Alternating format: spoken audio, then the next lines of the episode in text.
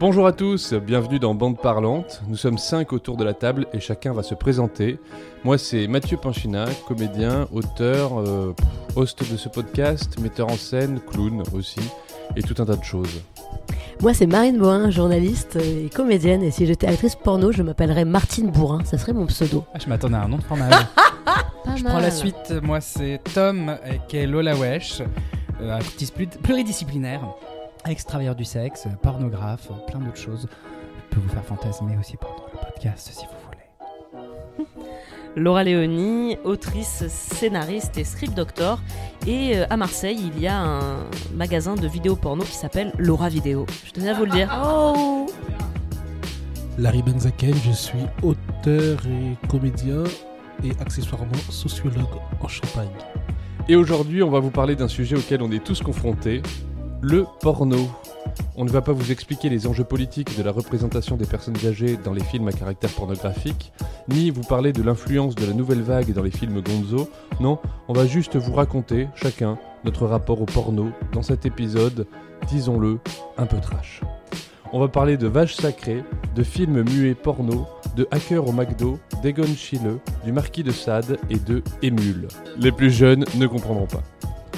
Alors on vous prévient tout de suite, c'est du langage cru, c'est des mots vulgaires, c'est des références pornographiques, c'est donc à ne pas mettre dans toutes les oreilles. Soyez responsables et soyez adultes. Et pour commencer, c'est traditionnel, on fait un petit jeu vrai ou faux sur des faits concernant le sujet, bande parlante. C'est parti.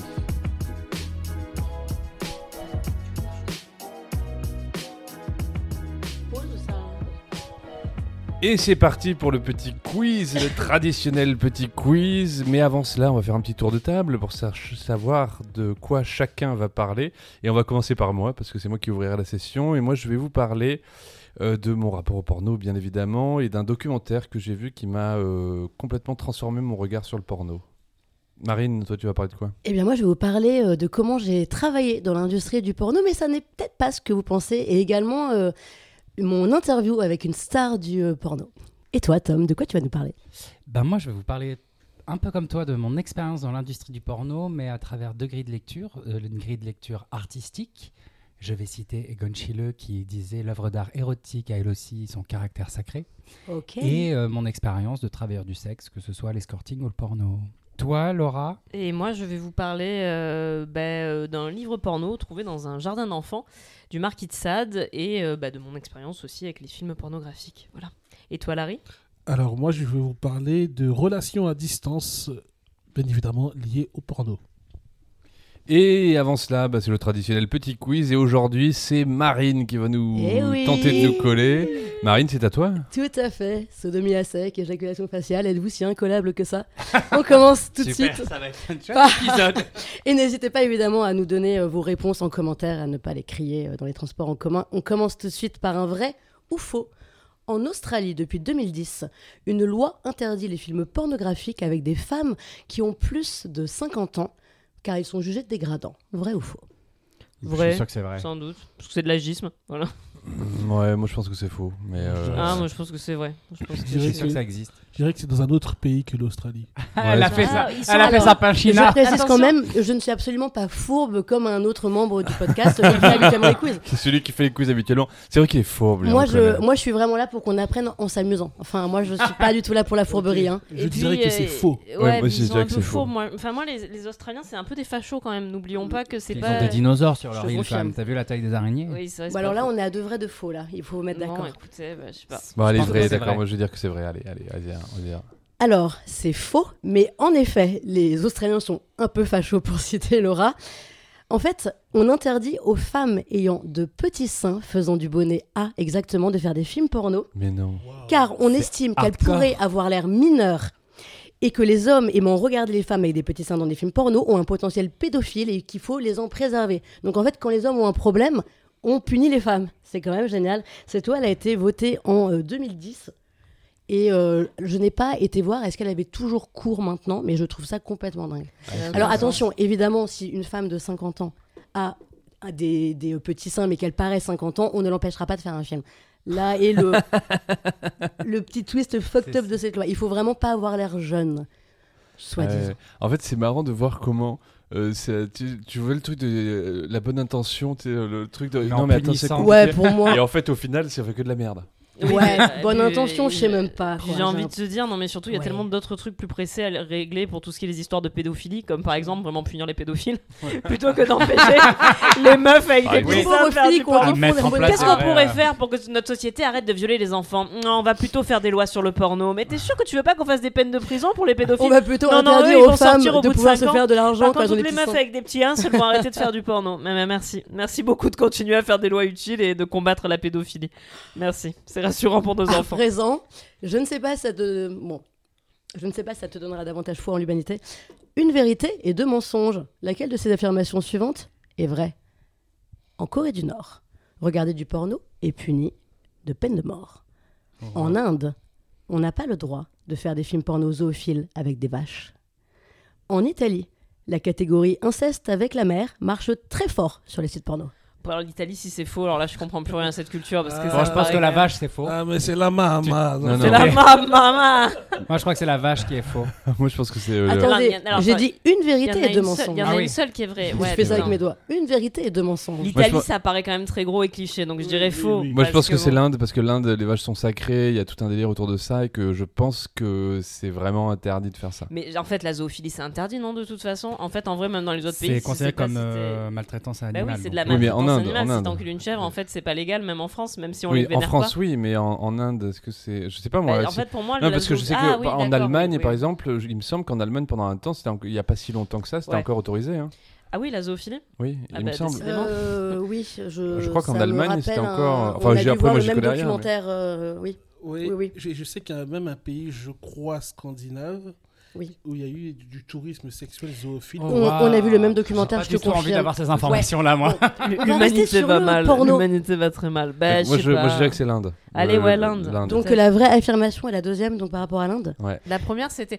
C'est possible aussi que ça soit puni de peine de mort, mais je sais même pas comment ils pourraient avoir accès à du, à du porno en Corée Oui, du Nord. vu que Internet est totalement Oui, en fait, tu vois. Alors contrôlé, peut-être qu'en effet, si tu en as au marché noir, euh, tu, tu es condamné à mort.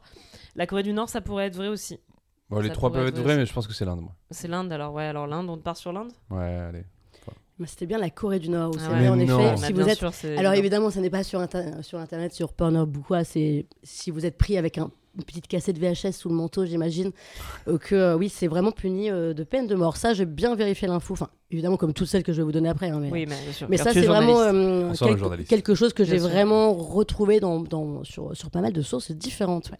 Oui, oui, c'est officiellement puni de la peine de mort. Enfin, comme plein de choses en, en Corée Oui, du comme Nord. la hein. plupart des trucs que tu fais en, Je en crois que Corée du Nord. vivre déjà, Oui, c'est la peine de mort. C'est un peu, Euh, rire, à un moment, il était interdit de rire euh, pendant euh, un certain moment. Il y avait Alors- une, une bonne raison à cela, je me rappelle Après, je pense pas qu'il rit énormément. Je pense pas que c'est l'interdiction la plus dure à suivre, ça soit interdiction de rire en Corée du Nord. je pense que les mecs, ça a pas été, tu vois, ça, ça a pas dû être très très dur, quoi. Les pauvres. Allez, à présent, une question à choix multiples. Eddie Lamar, l'une des grandes actrices du cinéma muet, connue notamment pour avoir tourné l'une des premières scènes d'orgasme et de nudité dans le film Extase en 1933, a également inventé, et ça c'est fou parce qu'elle était aussi euh, dans cette branche-là en plus d'être actrice, elle a également inventé l'ancêtre de l'ordinateur, du Wi-Fi ou du jeu vidéo. Attends, donc elle a fait du porno et elle a inventé Alors, wifi elle était, elle était euh, à cette époque, au moment du cinéma muet, c'était euh, l'une des plus belles euh, femmes de cette époque. Elle était, euh, c'était, a été euh, désignée en son temps comme la plus belle femme du monde. Et euh, elle était très connue en tant qu'actrice, Ouais. mais elle était également, euh, elle était également scientifique à côté. et, Je euh, crois que c'est des ingénieur. bails d'ordinateur. tu penses? Alors, Moi, je crois que c'est le. Wi-Fi. Alors, je le redis, l'ordinateur, le Wi-Fi ou le jeu vidéo. Mais alors, attends. le- oui. Attendez, c'est l'ancêtre. C'est bien l'ancêtre. Ouais. il va y Évidemment, avoir aucun, du wifi aucune de ces trois choses n'existait euh, en 1930, bien sûr. Mais je crois que c'est, euh, je crois que c'est le Wi-Fi parce qu'effectivement j'avais entendu parler que avait été créé par une femme à la base, enfin que c'est les travaux d'une femme qui ont permis après de faire le Wi-Fi, il y a tout Mais un non, truc mais comme tous ça. les travaux, tout, tout euh, vient des travaux d'une femme. La plupart. Tout vient du travail. La plupart des trucs. J'aime bien la le. Mais plupart non, temps, monsieur. Enfin, Enfin voyons, voyons. on- non mais parce qu'il y avait une histoire comme ça et. euh, Toi, par exemple, remercie ta mère, par exemple. Oh Mais on est, ouais, c'est vrai, on est tous, on est tous issus du travail d'une femme. C'est Excusez-moi, mais a c'est la Pas les réalité. mères, pas les mères. Bah oui, les mamans, c'est sacré. Moi je dirais le Wi-Fi. Voilà. Mais moi, je pense que c'est ordinateur, ça me dit quelque chose cette histoire. Mais j'ai un doute avec jeux vidéo. Je pense, est non, dans mais la je merde. pense qu'il y a peut-être un bail de. euh, On dit jeu vidéo, mais c'est pas c'est un truc interactif euh, visuel. Je pensais qu'il était plus simple que ça, mon quiz. mais- Non, non, mais il Ça est- me fait il est plaisir de voir technique, vous il est technique, galérer. il est technique. Bah, je sais Du pas. coup, euh, non, euh, je, je- je- j'élimine dans ma tête parce Ouais. que je me dis ordinateur c'est un peu vague comme euh, comme réponse. Ouais, je sais pas. Jeu mais- vidéo, c'est assez précis. Et je me dis, si elle était connue, actrice, machin, elle a peut-être créé un truc interactif, filmé, et avec des réponses, des différentes réponses, et les Ah. personnes Ah. jouaient en regardant ce truc, filmé. Il y a une sorte de, de film interactif. De, elle a inventé un jeu interactif. Ouais, peut-être. peut-être. Genre euh, Peut-être après, euh, peut-être c'est les trois, hein, c'est possible. Peut-être c'est les trois. Peut-être qu'elle nous fourbe et que c'est les trois. Non, elle, elle a Ah. dit qu'elle fourbait pas. T'as pas fourbé Oui, non, mais après, c'est une réponse de fourbe, ça. Si tu fourbes, tu vas pas dire, bien sûr, je vais vous fourber, Bien sûr, tu je vois. vais me fourber, c'est sûr. Non, il assume. hein. Oui, Oh, oui, bon, oui, oui, à c'est part vrai. moi, il y a que moi qui me fourbe. C'est le suis seul. Oui, honnête à dans un mon stade où il fourbe. peut plus se cacher. Mais Non, euh, mais je suis resté sur le wifi. On on est peut-être pas obligé d'avoir la même réponse. si Oui, tu moi me je dis dirais que- jeu, vid- euh, Ouais, t'es d'accord avec moi, super, Larry, merci. Jeux vidéo? jeu vidéo. Ouais, je crois que Ordinateur. jeu ouais, vidéo. les Wi-Fi. alors. Eddie Lamar marque l'histoire scientifique des télécommunications en inventant un moyen de coder les transmissions. C'est donc bien l'ancêtre du Wi-Fi. Oh, waouh. Wow, Je vous remercie. c'est trop fort. Et en fait, ça, ça a été même utilisé euh, voilà, dans, des, dans des technologies euh, militaires dans un premier temps, etc. On a mis évidemment beaucoup de temps avant de reconnaître que c'était elle qui était euh, à l'or- à l'origine de ça, parce que c'est vraiment l'ancêtre du Wi-Fi. Pour la petite histoire, le film donc, dans lequel on la voit avoir euh, donc, le premier orgasme de l'histoire du cinéma, il a été projeté à la Mostra de Venise. Et ça, ça a fait un tel À tollé la mosquée. à la Mostra, qui est le grand festival de cinéma de Venise. Et ça a fait un tel même tollé par rapport au. Vatican que Mussolini a décidé de reprendre le festival en main, ça l'arrangeait bien. Et du coup, Venise est devenu un espèce de festival extrêmement ouvertement fasciste. Et c'est pour ça que Cannes a été créé. Le festival de Cannes a été créé en opposition, en réponse au festival de Venise, qui était devenu sous Mussolini. Euh, Tout, tout s'enchaîne. Tout, Tout s'enchaîne, c'est beau. T'as du L'histoire sens, de l'humanité. incroyable. L'histoire de l'humanité Voilà. n'est qu'une longue suite domino. de réactions. Et ce film qu'elle avait fait, son mari était tellement euh, maladivement jaloux qu'il a cherché toute sa vie, toutes les copies pour les détruire. Oh, waouh. Voilà. Moi, je l'ai pas vu, mais c'est donc extase. Masculin. Allez, on va revenir à des choses un peu plus actuelles à présent. Question à choix multiples. Après une percée en 2021 dans le top 20 des catégories les plus recherchées, un top qui est rendu public hein, chaque année par le site de contenu porno Pornhub. Donc après avoir fait une percée dans le top 20 en 2021, quel mot-clé, quel hashtag sort, hélas, du classement en 2022 Attention, est-ce que c'est femme enceinte? Est-ce que c'est Oh. homme bisexuel? Est-ce que c'est femme poilue? Ah, ça, c'est une bonne question. Ah. Regarde, tu peux les redire il est entré. Il est entré dans le top 20. Il est ressorti l'année suivante. Direct. Mais c'était vraiment sa première entrée et hop, il est, Peut-être il est ressorti directement. En J'hésite- 2021. Mais J'hésite, après, femme j'hésite poilue. entre, ouais, moi j'hésite entre homme j'hésite en bi- bisexuel bi et et poilu. femme poilue. Moi, je suis comme Ouais, toi. pareil. Enceinte, ça c'est un truc, euh, les mecs, euh, non, c'est mort. Ça. C'est fou quand même. Ouais, je pense que femme enceinte, euh, beurette, ça doit être toujours en... Oui, c'est toujours top. c'est toujours en pole position, Ouais, ça. ouais, ça, ouais, vrai. Avec et également. Du coup, Ouais. du coup La vu toutes les euh, shitstorms que se prennent les meufs qui ont des poils au bras en ce moment sur Instagram, je pense que c'est plutôt poilu. Parce que penses les que les, possible. que mecs font T'es vraiment trop moche avec tes poils. Et après, ils font Ah, ah, ah. Ah, bah ça, c'est bien, oui, un truc mecs, grosses, euh, hein. Ah, c'est possible, c'est possible. Ouais. Dommage, vous n'avez pas vu mes, mes euh, mouvements parce que je suis en train de pense faire filmer un jour. Une qualité de mime. Moi, j'y étais. hein. Ouais, c'était incroyable. Allez, femme poilue. Ouais, Femme femme poilue. poilue. Eh bien, c'était homme bisexuel. Oh. Une d'accord. entre eux, une sortie automatiquement. Il y en a qui n'ont pas assumé. Ils ont maté une année seulement. Moi, et bah, ça après, ils ont fait pas quoi. non, je peux plus voir ça. Allez, on va maintenant finir avec un vrai ou faux. L'acteur James Dean a eu une relation avec une actrice porno célèbre et ça n'était pas du tout un secret. Ils ont même tourné ensemble. Vrai ou Je veux faux voir ce film si c'est vrai. Alors, tourner dans un porno ou tourner dans un film classique? Ils ont tourné ensemble. Ils ont, ils ont fait leur petit sex tape.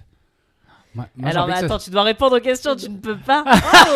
Ah non, moi, je C'est pense moi que. le maître du quiz. Moi, je Oh pense qu'ils ont effectivement tourné ensemble dans, dans un film Alors, euh, ouais. classique, un truc comme ça. Je pense que c'est un- une histoire comme ça, qu'il y a une. euh, pas une fourberie, mais euh, moi, je, pense, je sens bien euh, l'actrice qui, qui a commencé dans le porno, ou qui a fait un peu de porno à un moment, ou qui a fini dans le porno. Et qui a, Moi, fait, j'aurais tendance à dire ces époques-là peut-être finies plutôt dans le porno. Ouais, parce que c'était pas trop une époque où tu, Ouais. ouais, euh, tu vois. Moi, j'aimerais trop que ce soit vrai et j'aimerais trop trouver ce film. Parce que James Dean, quoi. Ah. Bah, c'est vrai, oui, sans doute. Ouais, elle est vraie. Il y a faut ce regard de Alors. fourbe là. Et elle va dire non, c'est pas vrai, c'est faux, mais Dean, en fait. un homme bi en plus. Alors, Là, pour le coup, j'ai été fauve. Car je vais vous une de menteuse. James Dean, qui s'écrit avec deux E, qui est un célèbre acteur pornographique et qui a eu une relation avec la non moins célèbre Stoya, qui est également militante euh, féministe. James Dean, qui incarnait euh, un petit peu le renouveau, en fait, dans les années 2010 euh, du porno. Euh, il a même fait, d'ailleurs, un film classique, un film normal, tra- traditionnel, avec Lindsay Lohan, qui s'app- qui s'appelait The Canyons. Et euh, bon, mais c'est également un agresseur, malheureusement, comme sa compagne, Oh, du coup, c'est l'avait dit quand ils se sont étonnant. séparés. Donc voilà, James Dean.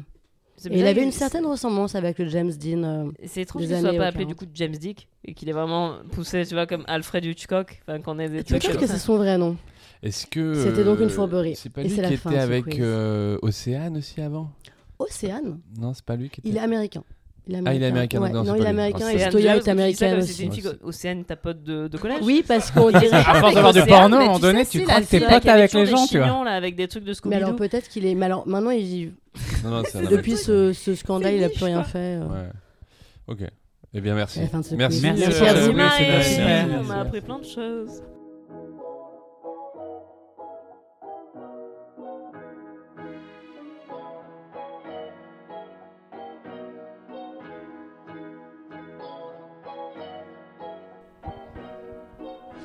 Alors, euh, moi, j'ai commencé à regarder du porno euh, il y a très longtemps.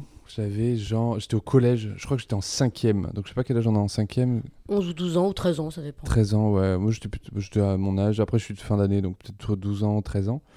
Euh, parce que j'avais un copain qui avait Canal Plus et qui enregistrait euh, sur euh, Canal les films et après on les regardait ensemble. On se bran- branlait absolument pas, mais on- juste on les Pourquoi tu te regardait. funny. Non mais euh, C'est hyper louche. mais pa- pour donner la situation, clairement. Et, euh, et du coup, c'était euh, très euh, instructif. C'est un peu comme ça que j'ai fait le début de mon éducation sexuelle, mes premiers émois. Euh, et puis après, on s'est changé les, on se prêtait les cassettes, etc. Je dis, voilà, c'était vraiment Oh là là, un trafic. J'avais une boîte euh, chez moi. J'espère que. Non, bah, euh, alors non, je n'écoute. J'ai jamais vu de porno. Ça, c'est si jamais mes parents écoutent. voilà, mais je. Donc, voilà, pas vous- la peine d'écouter la suite de cet épisode, vous n'apprendrez rien sur le porno, n'apprendrez rien sur Mathieu. Sauter de quelques minutes hein, pour Ouais. euh, arriver à mon témoignage. Voilà. Voilà. c'est tout. Euh, donc euh, non non donc euh, voilà j'ai commencé assez jeune. J'avais une, boîte euh, je crois que c'est une boîte de PlayStation 1 dans laquelle je rangeais les cassettes euh, et que j'avais mis sous mon lit en mode un peu que- caché. Enfin vraiment c'était voilà. Alors ça, Tu crois vraiment que ta mère n'a ouais. jamais trouvé ça Mais on est, on est bête quand on a 12 ans. ouais on est très bête quand on a 12 ans. Ah, parce que- mais euh, je ne sais pas peut-être qu'ils l'ont fait peut-être qu'ils l'ont pas fait je m'en fous C'est j'assume pleinement. J'espère juste qu'ils n'écouteront jamais cet épisode Euh, donc voilà, j'ai commencé assez tôt. Et c'est vrai qu'à l'époque, je regardais le journal du Hard aussi avant. Et dans le journal du Hard, il y avait des interviews de- des acteurs de l'époque euh, et des actrices de l'époque. Et euh, fois que c'était un mec, euh, il y avait écrit son nom et sa taille de euh, en dessous, genre machin, euh, 22 cm, machin. Et c'est vrai que c'était très euh, intimidant et très étrange pour nous, même si en fait, bizarrement, J'en ai jamais parlé avec mes potes de tout ça. Enfin, on les regardait euh, des fois ensemble, des fois euh, séparément, mais on n'en parlait jamais et c'était pas euh, un tabou, mais c'est pas un sujet qu'on évoquait. On disait pas, hey, t'as vu le film et tout, il est trop bien. Non, pas du tout. C'était très étonnant.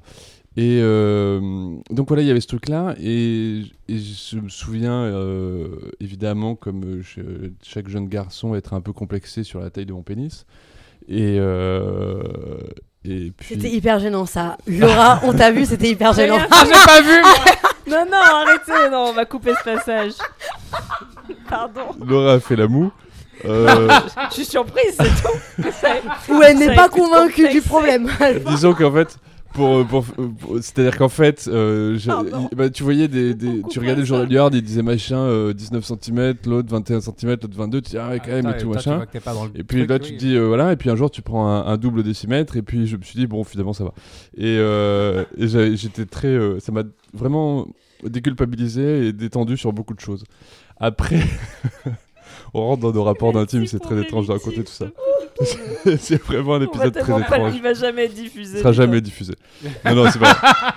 Et en fait, après, le, le, le, le porno, euh, j'en ai consommé un peu sur Internet, évidemment. Je me souviens des premiers, euh, des premiers, de mon premier ordinateur où j'avais Internet.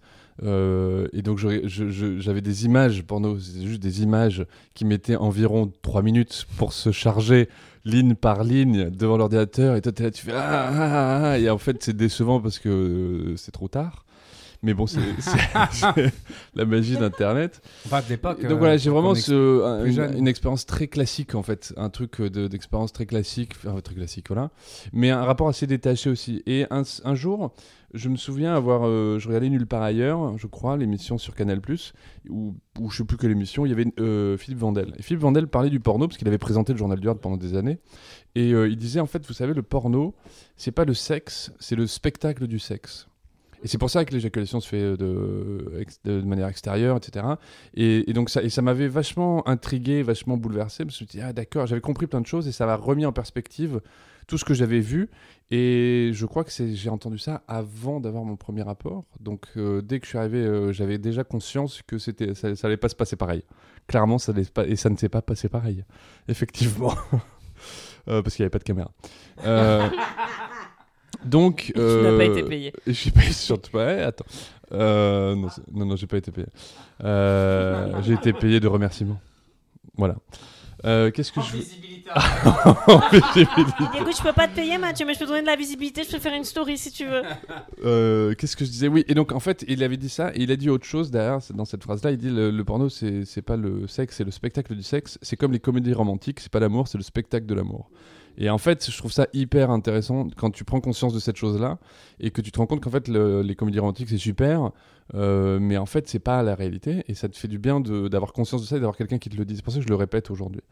Voilà, ça, c'est mon, début sur le porno. Après, il y a eu une période où j'en consommais de temps en temps sur Internet, euh, où vraiment, des fois, c'était le fruit de l'ennui que l'idée d'aller voir du porno, c'est que vraiment, bah, j'avais vraiment rien d'autre à faire de ma journée et du coup bah, je passais presque ma journée à faire ça mais sans, sans y être vraiment passionné je regardais des trucs je passais de vidéo en vidéo un peu comme quelqu'un qui ferait ça sur Qui YouTube euh, scrolle sur les euh, réseaux sociaux, quoi. ouais, ça Et qui va de vidéo en vidéo. et je faisais ça, mais euh, sur- avec le porno. Et, et bizarrement, avec toujours cette idée que ce sera pas la réalité et que voilà. Mais même, c'était ouais, vraiment un rapport très distancié et en même temps euh, relativement impliqué, si je peux me permettre. Euh, Qu'est-ce que je voulais dire de plus? Oui, et en fait, depuis quelques temps, depuis quelques, quelques années, euh, j'ai, je regarde quasiment plus de porno. C'est-à-dire que c'est vraiment un truc où euh, j'ai plus envie, j'ai plus. Voilà. Alors là, pour préparer l'émission, euh, Ah oui. évidemment, je me suis replongé Ah, un bien petit peu. Mais c'est vraiment pour l'émission. Mais quel professionnalisme Vraiment. C'est impressionnant. Et en fait, ce qui est intéressant. Alors, qu'est-ce qui se fait dans le domaine en ce moment On devrait tous en prendre de la Et en graine. fait, je me suis dit, qu'est-ce que je voudrais regarder comme porno? Parce que j'arrive, tu arrives sur la page d'accueil, puis il y a toutes les catégories et machin, tout ça. Et en fait, je me suis dit, qu'est-ce que je veux regarder? Il y a vraiment rien qui me qui m'intéressait. Ah, mais- Mais parce que tu l'as vraiment fait. je Ouais, j'ai je pensais regardé. que C'était une blague. Non, non, ouais, je l'ai regardé. bah, non, non, c'est vrai. Non, c'est vrai. Et en fait, mais c'est pour ça que c'est ça que je, que je trouve intéressant, c'est que je, je, je, je savais pas quoi euh, regarder. Et en fait, la, pre- la seule chose que j'avais envie de regarder, c'était les films que je regardais quand j'étais ado. Et du coup, j'ai j'ai cherché, euh, j'ai essayé de me souvenir des titres et des noms des acteurs, et tout. J'ai fait des toutes de recherches et j'ai re-regardé. J'ai réussi à re- re-regarder le premier film porno que j'ai vu de ma vie. Oh. Oh, so cute. Une madeleine de Proust. C'est Une exactement madeleine ça. pleine de sperme C'est trop mignon Oh Et là. ben vous savez quoi Euh, Ça m'a ému et je me souvenais de certaines répliques. Ah, il y a des répliques il, y avait des répliques. Oui, il y avait toute une histoire. Il C'est- s'appelle c'est euh, juste un instant. CyberX. Et en fait, ce qui est génial, c'est qu'il s'appelle CyberX et c'est un mec, une nana, qui met une combinaison, euh, pas intégrale, mais presque, euh, notamment au niveau des parties intimes, et qui mettent un casque de réalité virtuelle et qui sont plongés dans un monde où euh, ils peuvent faire l'amour avec plein de gens. Et tu vois, ils, se- ils jouent un rôle et c'est une- comme un jeu vidéo de réalité virtuelle. Pardon. Mais et tout dans une espèce de piscine. Enfin, ils ont tourné ça à un seul endroit. Enfin, c'était voilà, c'était assez habile. Et, et voilà. Et je me souviens de ouais, il y avait une, une ou deux répliques euh, dont je me souvenais. Je disais, ah ouais, putain, ouais, carrément. Et en fait, j'étais hyper. euh, On euh, veut savoir c'est quoi comme réplique en fait. Alors, il y en a une. c'était Est-ce que tu pourrais lui faire un petit bisou Et Mais c'est romantique en Rien à voir c'est- non, non, il parlait, il parlait de sa bite. Euh, Mais néanmoins, ça reste, mignon. ça reste, ça reste soft. archi cute. c'est- pas je vraiment ce crois qu'on a que aujourd'hui. l'autre, c'est un moment qu'il y a une femme de ménage qui arrive et qui dit un truc et puis elle dit Excusez-moi, est-ce que vous pouvez m'enculer?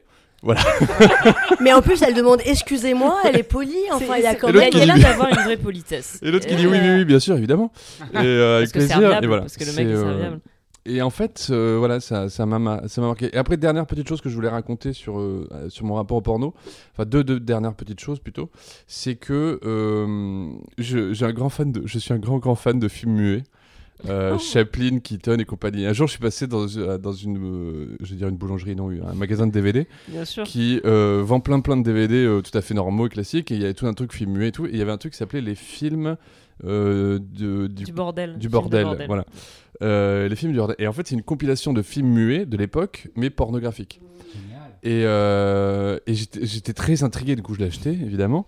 Et euh, c'est une j'ai pas, ça. alors je vais pas vous mentir, j'ai pas tout regardé, j'ai regardé, on a- j'en ai regardé un, euh, et c'était très bizarre, parce qu'en fait à tout moment, j'avais l'impression qu'il y avait Charlie Chaplin qui allait arriver, et c'était très perturbant. Tu fais, mais- Et c'est filmé de assez loin et on n'est pas habitué à ça. Bah, en fait c'est un peu loin, mais en fait non, Ah, non, justement. C'était c'est- quand même assez près, moi Ah, c'était trouvais. euh, d'accord, ok. on l'a vu ensemble. mais euh, on l'a vu ensemble. Et en fait, au début, chouette t'es un peu soirée à faire, Non, mais C'est bonne non, mais idée. dis-le, c'est parce qu'en fait, euh, il a- Dis-le. on l'avait vu ensemble aussi parce qu'en fait, ça s'appelait film de bordel et que moi, j'écris beaucoup sur euh, sur les, les travailleuses du sexe et le, et le, et le- et le sujet du bordel revient souvent Oui. dans mes pièces. Donc à la base, on s'était dit tiens, c'est marrant, on va regarder. Et en fait, il y a vraiment ce truc où tu, au début, tu fais Ah, c'est un peu drôle et tout. Et en fait, très vite, ça devient très cash et tu fais ouais, c'est quand même vraiment un porno avec du piano en fond et, euh, et des gens en noir et blanc quoi. Donc Et c'est en très fait, bizarre en plus qu'il y ait et de ce la qui était musique pendant qu'il extraordinaire, baise, je- ce dont je me souviens, Oh c'est qu'à un moment, il y a un mec qui fait. euh, non, il y a une nana qui fait une fellation. Et, ça, et la musique, elle fait. Ah oui. Ah Et oui, en en fait- rythme. Et en Ah oui, rythme. vraiment, et après, vraiment, genre, elle, elle lui fait euh, une, so- une sorte de truc sur le gland de- avec la langue. Et ça fait. Ouais, c'était très génial. Je... À Tu voir peux en version ça, je veux voir. Ciné-concert, ça doit être trop bien. Ah ouais, non, c'est Même les te l'offrir si tu veux. Que Bah, j'adore. On l'a assez peu regardé. Non, Euh, donc voilà, ça c'était la- l'anecdote. Et En fait, je voulais juste terminer sur euh, une recommandation, une autre recommandation, un peu plus sérieuse.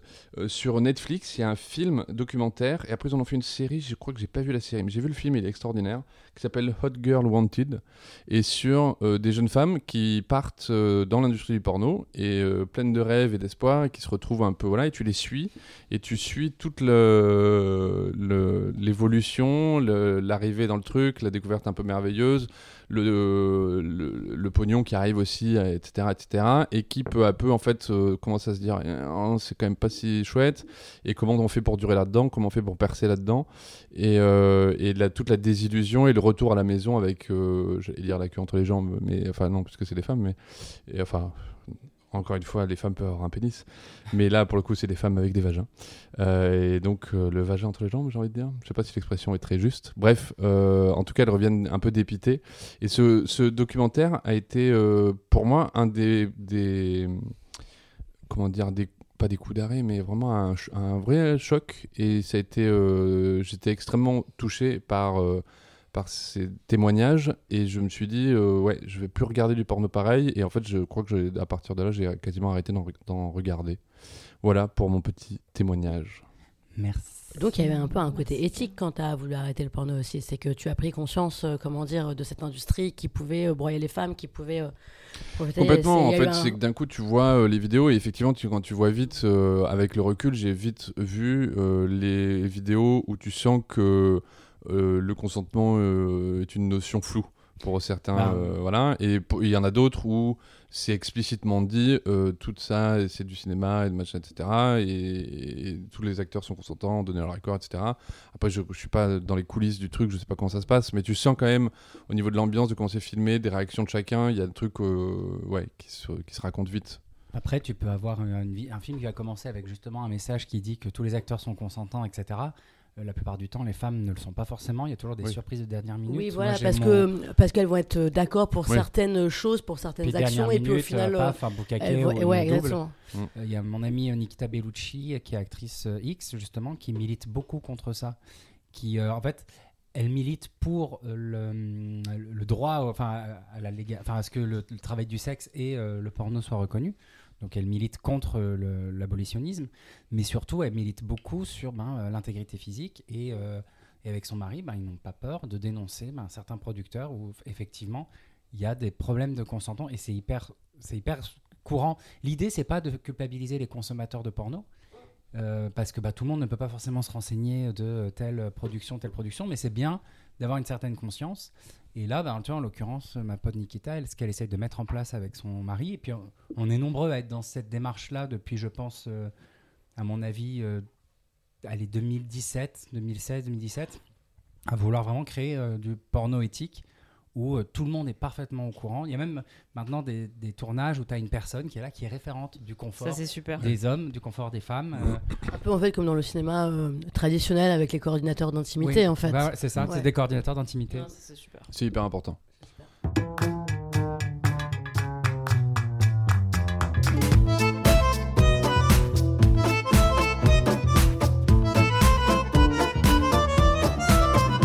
Et toi, Marine, le porno, qu'est-ce que t'en dis? Grosse dégueulasse Merci. Tom. Alors, je vais vous raconter comment j'ai bossé finalement dans le porno.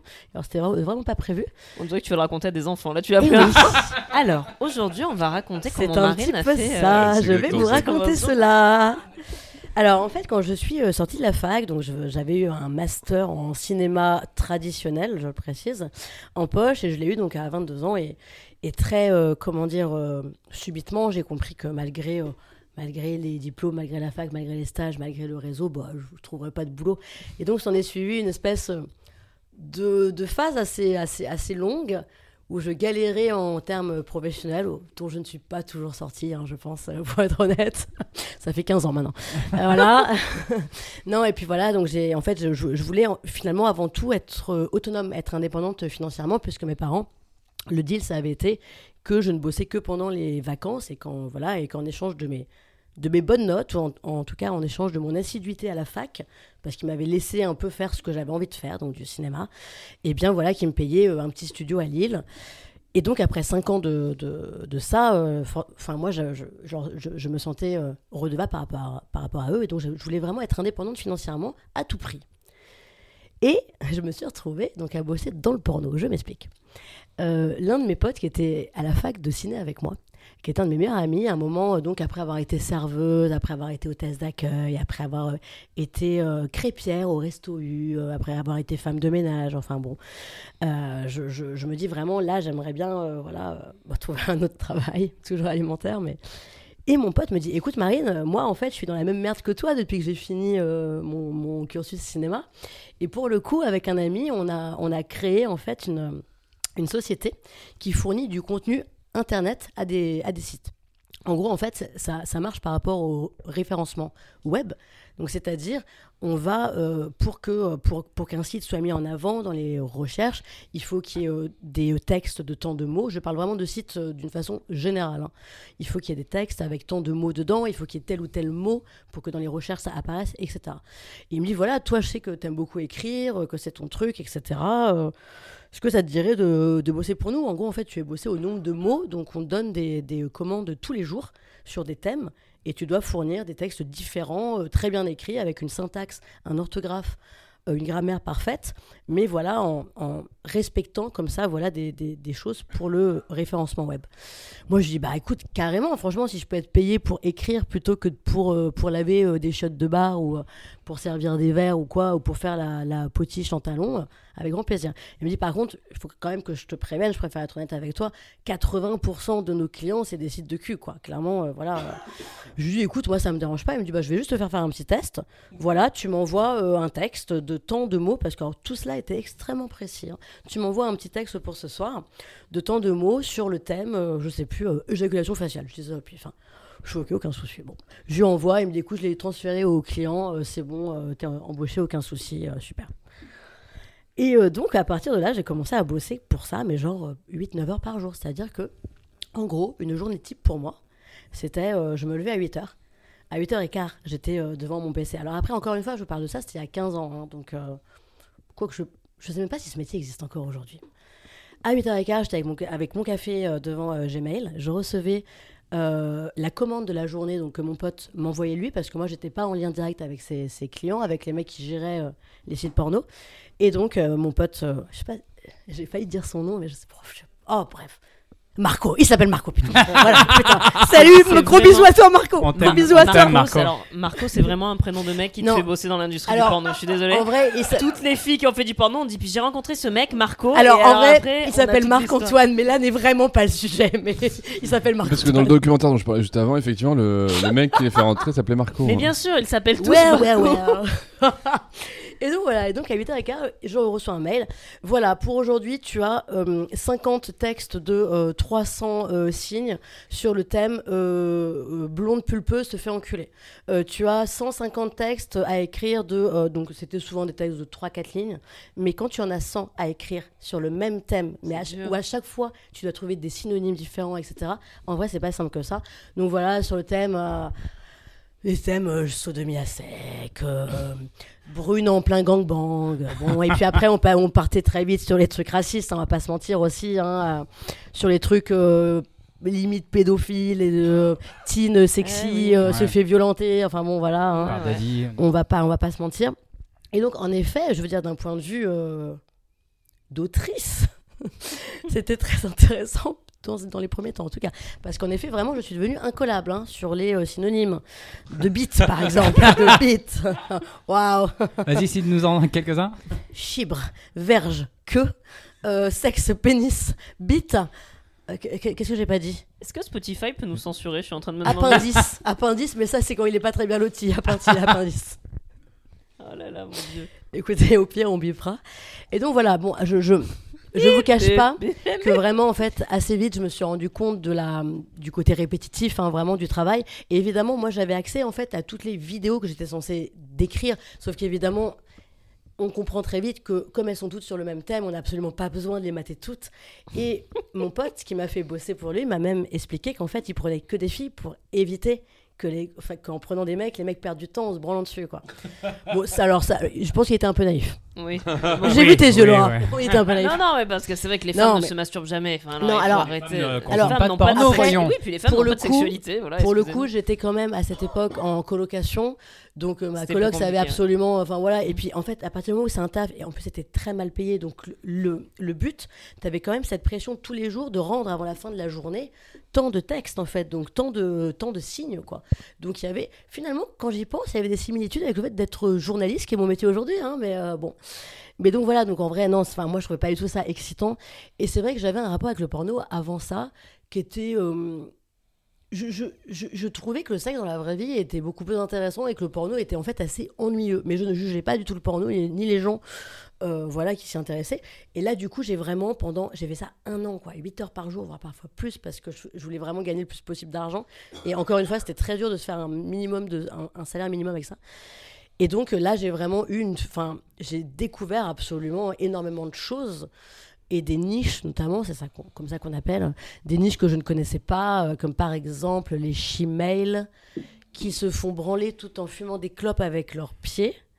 Ça c'est quand même. euh, Des gens très souples, donc du coup. que- euh, enfin, et du coup, je, et je me suis dit, putain, ça c'est quand même ultra précis. Et donc, il y a des gens qui vont vraiment chercher cette niche-là. Donc, c'est très précis. Et c'est vrai que j'étais pas écœurée parce que je voyais, puis encore une fois, souvent je faisais, ok, d'accord, j'ai bien compris de quoi il euh, s'agissait. Après, commencer à, à 8h15, C'est pas Ouais. la journée, ce que avec dire. une grosse éjac faciale. Te dire au petit déjeuner. Dans la vraie vie, d'accord. En grosse boulot, non. Non, mais voilà, c'est. C'est vrai qu'il y avait quelques moments. Ah merde, il me reste que 3 minutes déjà Ah merde, ok, je vais, je vais t'en aller vite. Euh, notamment, euh, c'est vrai que quand je devais, euh, quand je suis tombée sur des vidéos, enfin voilà, qu'on m'a demandé euh, de, euh, de, euh, de commenter, enfin voilà, de, sur des femmes enceintes où en fait on voyait vraiment que c'était des trucs un peu amateurs et tout, Ah ouais. et où c'était clairement pas leur mec ni le père de l'enfant. Il n'y a pas de souci, on a le droit de baiser avec euh, des mecs euh, quand, qui ne sont pas le père de l'enfant quand on est enceinte. Mais là, il y a- ça, ça a vraiment touché un truc en moi qui m'a mis très mal à l'aise pour le coup. Ça m'a mis très mal à l'aise cette niche de femme enceinte. euh, mais c'était vraiment, je pense, les films sur lesquels je suis tombée où il y avait absolument rien qui n'était beau ni dans la mise en scène ni dans quoi que ce soit. Et, euh, et je vais juste terminer en racontant une petite anecdote euh, quand même. euh, plusieurs années plus tard, parce que donc j'ai fait ça que un an. Plusieurs années plus tard, je suis devenue journaliste et Rocco Siffredi a fait en fait a été l'objet d'un documentaire qui s'appelle Rocco qui a été réalisé par Thierry Demazer et Alban Torlé qui font des très bons docus d'ailleurs hein. d'ailleurs c'est un binôme de cinéastes très bon et donc il vient présenter à Montpellier son film étant donné que c'est le seul acteur, hein, vraiment, c'est un documentaire euh, complètement centré sur lui. Euh, donc je me retrouve à devoir euh, l'interviewer. On était plusieurs journalistes avec lui, mais comme moi, je le faisais pour une émission de radio, je devais avoir un micro qui était tendu. Et donc dans ces cas-là, quand on interviewe quelqu'un, pardon, en conférence de presse, en fait, on met son micro sur une perche, mais il faut vraiment être le plus près possible de la personne parce que tu peux pas tenir avec tes bras tendus une heure comme ça. Et donc, l'attaché presse me dit, mais aucun souci, bah, tu vas vraiment te mettre en face de Rocco. Donc, je vais essayer d'expliquer pour les gens qui ne me voient pas. Rocco était vraiment assis sur un pouf en face de moi, jambes écartées. Et moi, j'étais vraiment devant lui, vraiment très très proche de lui, avec ma grosse perche comme ça, entre ses jambes. Et tous les autres journalistes étaient derrière moi. Et vraiment, j'ai passé mon temps à me dire ne baisse pas les yeux, Marine, ne baisse pas les yeux. Le problème, c'est que pour Rocco, tous les pantalons sont trop petits. Et, et vraiment, il était en mode manspreading. je pense que pour le coup, il a eu peut-être pas le choix, je sais pas. Et, et j'étais vraiment Mais mais des frottements, en sinon, train, hein, ça doit en train de, me, de me concentrer à outrance sur ce qu'il me disait, avec ma perche entre ses jambes écartées. Et, euh, et je, je me disais vraiment ne baisse pas les yeux, ne baisse pas les yeux. C'était une interview intéressante, Et tu ma as foi. baissé les yeux. Je lui ai demandé à la fin euh, de prendre une photo. Je, je ne fais jamais ça, vraiment, ça c'est euh, mon truc. euh, Maintenant, je le fais un peu plus parce que malheureusement, les réseaux, tu connais, tu vois. Mais euh, vraiment, pendant longtemps, ça a été euh, mon, mon, comment dire, mon.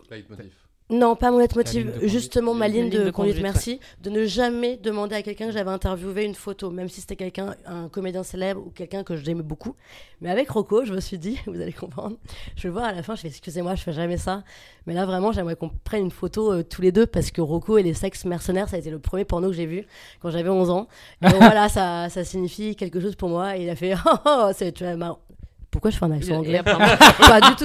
C'est très marrant, merci Marine. Pas du tout Rocco Siffredi. du Il a un accent italien, je crois, en plus. Non, il a un Ah petit accent. il est complètement italien. Non, il a Un énorme accent, un énorme accent italien, c'est bien ça que je voulais dire, un énorme accent italien. Il a un énorme accent italien. tout est énorme chez ce garçon. Et voilà, et donc ça l'a, je, crois que ça l'a touché un petit peu quand j'ai pris Ah. cette photo avec lui. Voilà. Bah oui. J'allais euh, te poser une question, tu vois, mais euh, tu as un petit peu répondu en parlant des femmes enceintes. Il y a un endroit quand même où, euh, sur ce boulot que tu faisais un peu à la chaîne, de faire tes Complètement textes, et en l'occurrence, bah, c'est toute la journée, machin. Donc il y a un- Je pense qu'il n'y avait pas vraiment de supervision, tu n'avais pas un moment de, de- des outils pour euh, déconnecter, mettre de la distance avec ce que tu Mm. voyais. Et euh, en termes d'éthique, vraiment, il y a... Parce que tu parlais... En fait, tu, tu- tu répondais à ma question en parlant des femmes enceintes, Ouais. mais je pense, je, je sais pas, je me dis peut-être des scènes basiques sexuelles. On sait quand même beaucoup que le porno est très construit euh, sur un regard Mm. patriarcal de domination sur la femme. Je sais pas. Est-ce que ça me posait souci d'un point de Ouais, vue- avait. je vais te dire, j'avais, amené une limite à un endroit. j'avais 22 ans. En vrai, j'étais pas du tout conscientisée comme maintenant. Ouais. Maintenant, je pense que j'aurais beaucoup de mal à faire ce métier. En effet, parce que euh, j'analyserais tout d'un point de vue féministe. J'étais, je pense, féministe à l'époque, mais pas du tout de la même façon que maintenant. Ouais, c'est vraiment ce truc d'être conscientisé ou pas. C'est-à-dire que je me posais pas de questions, en effet, sur, euh, sur le male gaze, sur le consentement ou pas. C'est à 15 ans, quoi. Et vraiment, euh, heureusement, parce que sinon, je pense qu'en effet, j'aurais pas payé mon loyer. hein. C'était bien payé d'ailleurs je Non, c'était très très mal payé. Je mal me rappelle plus. Mais je sais que je Donc, gagnais. des euh, désavantages quoi. je gagnais un peu moins d'un SMIC, euh, un petit peu moins d'un SMIC en ayant vraiment l'impression de bosser comme une Ouais, folle, quoi. chaîne, Vraiment, disais, euh, quoi, ouais. en étant vraiment très fatiguée. Et c'est vrai qu'en plus, comme tu es vraiment sur un écran, Ouais, t'es sur un écran toute la journée. et en même temps, tu vas pas faire de faux, donc tu te relis, donc tu as le stress quand tu l'envoies, qu'on dise ok, c'est bon. euh, parfois, on me répondait à 22h le soir. Euh. Ouais, non, c'était un peu compliqué. Et une fois, euh, il y avait plus de euh, internet chez moi, et du coup, j'avais été au McDo qui était juste à côté. Je me dis, franchement, je me mets dans un coin vraiment avec le, mon ordi qui est vers moi, personne verra. Enfin, je bosse euh, quelques heures. Et il y avait un mec qui était pas loin de moi, qui était aussi sur son ordi. Et bon, je faisais pas gaffe, le mec me lançait des petits regards et tout. Je me disais, c'est juste parce que je suis Il y avait un miroir toi, il y derrière avait toi. un miroir derrière Non. toi. Bah, moi, je pensais que j'étais juste incroyablement bonne, mais. T'es incroyablement bonne. La euh, solidarité. et en fait, euh, et le mec se lève à la fin, bon, il passe devant moi, et là il fait, au fait, juste pour te dire, ton PC c'est une vraie passoire. Le, le mec m'avait hacké pendant que j'étais sur le moment, j'ai presque trouvé ça drôle, mais après coup, je me suis dit, Euh, mais c'est archi cringe. illégal et Le mec chelou. est en train de me hacker et du coup il voyait en fait que j'étais sur des sites de cul Ouais. et je pense que le mec comprenait pas ce que je faisais je pense que le Ouais. mec devait se faire un film dans sa tête en mode parce qu'en plus c'était un mec qui avait mon âge c'est un mec qui était très jeune et, et il me sort ça mais en mode Mister Robot et après il s'en va genre trop fier de lui genre eh ouais je t'ai hacké meuf et j'étais en mode C'est un peu une agression. je suis vraiment restée quoi quoi? Quoi Oui. Quoi? On dit pas quoi au Ah, féminin Peut-être quoi Restez quoi Euh, je- vous vous tournez tous vers moi, je suis en mort cérébrale. Ouais, on s'est, on s'est tous tournés vers. euh, C'est gentil, non Bah, Laura restez Léonie, quoi autrice. Moi, J'ai jamais entendu rester quat. Euh, ben, on va donc, l'inventer. euh, allez, si vous voulez, on peut le Quat. féminiser, hein, rester quat. Oui, je pense. Je suis restée sans voix sinon. Je suis restée sans voix. Je suis resté, hein, je suis resté. Parce que... Et puis, et puis- et puis je, suis, et puis- et puis je suis restée parce que j'avais pas internet chez moi. Donc euh, voilà. Je suis restée interdite, sinon tu peux dire. que. C'est une jolie façon de dire que tu es. Voilà.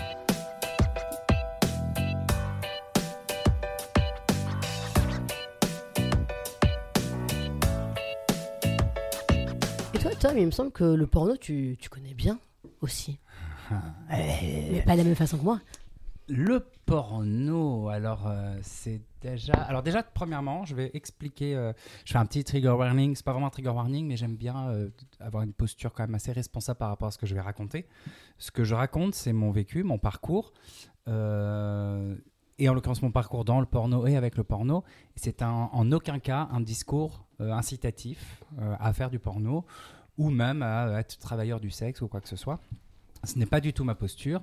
Euh, ce sont des milieux et des domaines dans lesquels il faut être bien avec soi, bien avec son corps, euh, être en totale euh, conscience de ce que l'on fait, avec notre propre consentement, notre intégrité physique, connaître ben, les enjeux que ça implique. Et c'est à vie, c'est des choses qui ne sont pas forcément easy et bien acceptées dans la société. Donc il faut vraiment, voilà, c'est pas quelque chose à prendre à la légère, ce n'est pas que de l'ordre du fantasme, surtout quand on y travaille. Donc voilà, je précise ça pour nos auditeurs que euh, mon discours n'est pas un discours euh, euh, d'incitation, c'est juste mon- ma réalité, mon parcours à moi. Et mon parcours, ça commence. euh, alors je pense, je, vais passer tout le truc de jeune enfant qui tombe sur les pornos de papa maman machin. euh, je pense que voilà, on a tous plus ou moins les mêmes histoires, les mêmes parcours. Euh, mais moi. Je crois que c'est pendant que j'étais étudiant. bah, en fait, c'était quand j'étais étudiant en BTS euh, design de mode. Bah, au lycée déjà, en études d'art, il y avait un endroit où j'amenais beaucoup le sexe, la sexualité, la provocation euh, dans mes projets artistiques, mais avec toujours derrière un engagement, une idée politique. Et je crois que c'était un peu inconscient, et je pense que c'était lié au, fait d'être homosexuel et d'avoir la sensation de ne pas m'app- m'appartenir, de ne pas avoir le droit d'être qui je voulais ouvertement tout en étant fan de Mylène Farmer, j'étais un peu, je pense, hyper influencé par ce goût pour la provocation et la sexualité afin de dire des choses euh, sociales et politiques. Et ça s'est vraiment euh, affirmé quand j'étais en BTS. Mes profs avaient adoré mon profil, j'ai fini major de promo. Oh, bravo. Euh, et, alors que ben voilà, j'étais beaucoup dans, dans des choses crues, parfois même un peu glauques, parce que je remettais aussi énormément de questions la violence faite aux femmes, euh, la question de l'intégrité physique, etc. Tout en utilisant, euh, pour moi, le sexe et la pornographie. Et donc tout à l'heure, en début d'épisode, j'ai cité Egon Schiele, qui est un peintre.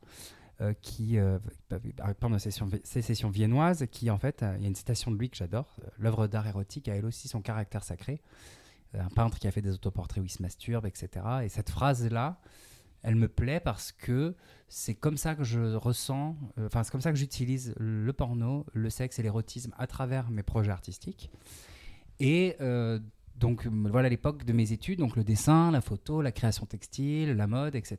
J'utilisais beaucoup le prisme euh, de la pornographie, de la travailleuse du sexe, tous les stéréotypes qu'il y a autour de ça pour raconter d'autres choses, pour questionner sur d'autres choses, et beaucoup sur la liberté du corps, sur euh, euh, bah, mon corps, mes choix. Et j'étais tout jeune, j'avais pas encore vraiment ces consciences-là. C'est des choses qui se faisaient un peu naturellement, et je pense que c'est beaucoup influencé par le travail de Mylène Farmer, en l'occurrence avec Libertine, ou, California, un, un clip où euh, elle joue une prostituée. Donc voilà, j'étais quand même très sensible à, ces choses-là, à ces questions-là, et je pense que c'est ce qui a fait que euh, genre par la suite de mes études, ben, j'ai commencé euh, le travail du sexe pour pouvoir payer mes études. C'était vraiment euh, période de galère, euh, je, je trouvais pas de boulot, urgence. Donc, euh, alors petit point, le travail du sexe en escorte, ce n'est pas de l'argent facile, c'est de l'argent rapide, mais ce n'est pas facile. C'est en aucun cas facile. Mais en commençant, bon, il y a eu une période quand j'avais voilà 19-20 ans, ça s'est pas très bien passé parce que j'étais pas accompagné, je connaissais pas d'association, etc. Donc après, je suis venu vivre à Paris, j'avais arrêté et je me suis retrouvé à re- repratiquer l'escorting parce que sur une application de rencontre gay, un mec m'a dit voilà, moi mon fantasme c'est de payer quelqu'un. Je me suis dit bah pourquoi pas? Et en fait en l'embrassant de manière euh, bah, fétiche, je trouvais ça intéressant et je me suis rendu compte que j'ai un côté vénal, euh, je fétichise l'argent. Et, euh, et j'ai repris en fait mon activité d'escorte euh, par, pas par nécessité, mais par. il y a eu plusieurs trucs. Parce que j'ai travaillé avec des personnes en situation de handicap. j'ai travaillé avec des mecs hétéros, enfermés dans l'hétérosexualité, mais qui vivaient très mal leur hétérosexualité, qui du coup bah, me contactaient pour à un moment donné assouvir un, un petit plaisir. Des fois, c'était juste rouler une pelle. Quoi. Mmh. Donc j'ai vu beaucoup de misère sexuelle. Et j'ai trouvé que ben, cette expérience d'escorting m'apportait énormément à moi. Je l'ai un peu vécu comme une espèce d'expérience euh, euh, sociologique qui nourrissait encore plus mon inspiration artistique, dans l'écriture aussi. Et, euh, voilà, donc j'ai continué. Et là, j'ai rencontré des associations, j'ai rencontré plein de personnes. Et j'ai commencé à me tourner vers le porno. Mais en fait, le porno est venu bien plus tard, moi, dans mon expérience au début, donc il y avait l'escorting, mais euh, je, je mélangeais pas l'escorting et mes projets artistiques. C'était juste ce que me racontaient les hommes, ce que je vivais, les émotions que j'avais, ce que je pouvais euh, euh, vivre comme expérience humaine. Ça nourrissait après ma pensée artistique dans le dessin. J'ai fait un imprimé textile, par exemple, c'est une énorme partouze, mais à aucun moment on voit d'appareils génitaux. Et par exemple, dans cette espèce de grande estampe de partouze, j'ai dessiné un acteur porno qui s'appelle François Saga qui est devenu un ami. Et c'est assez drôle parce qu'en fait, dans le porno, il me faisait pas fantasmer. Mais voilà, je voyais cette figure qui était très porn star. C'était la, star du porno gay. Euh, et je voyais bien que lui, il performait quelque chose qui n'était pas commun au porno gay. Il allait au-delà de ce qu'il représentait. Donc, il représente vraiment ce mec musclé, très viril, etc. Mais euh, sur ses réseaux sociaux, dans ses prises de parole, dans les magazines, etc., il avait vraiment ce truc un peu de déconstruire de questionner aussi le masculin, etc. Et j'aimais bien ça, et je voyais qu'il participait à, des projets artistiques, il a, il a défilé pour des créateurs, etc. Et il m'a inspiré. C'est lui qui m'a inspiré aussi beaucoup ce truc de euh, utiliser le porno, le corps, pour raconter des choses. Donc c'est ce qui m'a amené après au burlesque, au striptease, etc. Et il s'est avéré que François Saga et moi, on, s'est rencontrés, euh, on a tous les deux dansé pour un spectacle écrit par Jean-Luc Vernat. Et, euh, on, on s'est rencontrés là, on est devenus potes. Par la suite, on a fait d'autres projets ensemble. Et, euh, c'est quelqu'un que j'invite à suivre vraiment sur ses réseaux sociaux. C'est hyper intéressant parce qu'il est, il, est vraiment dans ce truc de. Euh, il y a le, utiliser le porno pour raconter des choses, mais aussi euh, être que dans le, premier degré de l'érotisation pour faire de l'art. Et c'est assez intéressant. Et donc, moi, voilà, par la suite, le porno, c'est arrivé assez tard. Donc, moi, j'ai continué assez longtemps l'escorting. En fait, pour tout dire, là, ça doit faire deux ans que je n'ai pas J'ai un client régulier, mais que je vois même plus parce que j'ai plus le temps. J'ai plein de projets. Et des fois, ça me manque un peu. Je me dis, ah, j'aime bien quand même, mais j'ai plus du tout le temps. Euh, mais le porno, c'était pendant la période du confinement où euh, ça s'est vraiment euh, affirmé, où j'ai pu bosser avec des prods et j'ai pu voir vraiment l'industrie pornographique gay, comment ça se passait. Par exemple, le passif est moins bien payé que l'actif. Ah ouais. Ça dit quelque chose. Hein, de... Voilà, il y a ce genre de choses. Euh, moi, j'ai fait des scènes qu'on appelle. j'ai fait une scène très euh, scénarisée, montée. C'était génial. Ce jour-là, j'ai vraiment fait un plan de carrière dans ma tête. Je me suis dit, j'adore ça. C'était avant, fait un plan comme ça. Un plan comme ça, le mec était très pro, c'est très safe. Et j'ai fait deux autres scènes avec d'autres boîtes de prod. Où là, c'est ce qu'on appelle du gonzo. Donc en fait, tu fais ton plan cul avec le partenaire tu oublies un peu le caméraman, le caméraman tourne autour, etc. Et il n'est pas censé vous, vous, guider. Toi, tu fais ton truc, en vrai, tu es vraiment en train de baiser, donc c'est du semi-amateur. Et moi, j'ai fait une scène de gonzo où, en fait, ben, le, le caméraman m'a mis une pression de malade pour que j'éjacule. Et euh, bon, faut savoir que ben, euh, déjà quand tu demandes à quelqu'un d'éjaculer, ça ne fonctionne pas. Et moi, j'ai un traitement pour la bipolarité qui peut ralentir l'éjaculation. Il gicle mon salaud. Ah mais c'était c'était ça. Et le pire, c'est qu'il insistait alors qu'en fait, il y a des techniques pour faire semblant. Il y a des gels qui ressemblent à du sperme. Il y a des techniques de comédien pour faire semblant. Donc là, c'était vraiment une mauvaise posture de sa part, un abus de sa part. Il me connaît en plus, il connaît mon personnage public, etc. Donc je pense qu'il y avait un endroit où il a voulu avoir une espèce de petite emprise, me mettre mal à l'aise. Je l'avais relancé pour bosser avec d'autres comédiens. Et, alors je suis toujours présent sur leur site, mais euh, ils ne font pas travailler. Après, bon, si c'est pour. Euh, voilà, après, j'avais dit, ben, je préférais avec un autre cadreur, pas celui-là, etc. Donc je pense que c'est des milieux, quand on commence à exiger des choses par rapport à, notre intégrité physique, euh, il y a des barrages. Ça ne fonctionne plus. Et, euh, et, du coup, voilà, j'ai fait ça pendant le confinement et pendant le confi- euh, pendant l'entre-deux confinements. Parce qu'en fait, pendant le confinement, ce qui s'est passé, c'est que comme euh, il y avait plus de spectacles, que euh, tout était fermé, enfin, je travaillais plus, j'avais plus rien, j'ai lancé un compte Mime. Mime, c'est un peu euh, la petite sœur de OnlyFans. Euh, ça se présente comme un compte Instagram, sauf qu'il faut être abonné pour voir le contenu.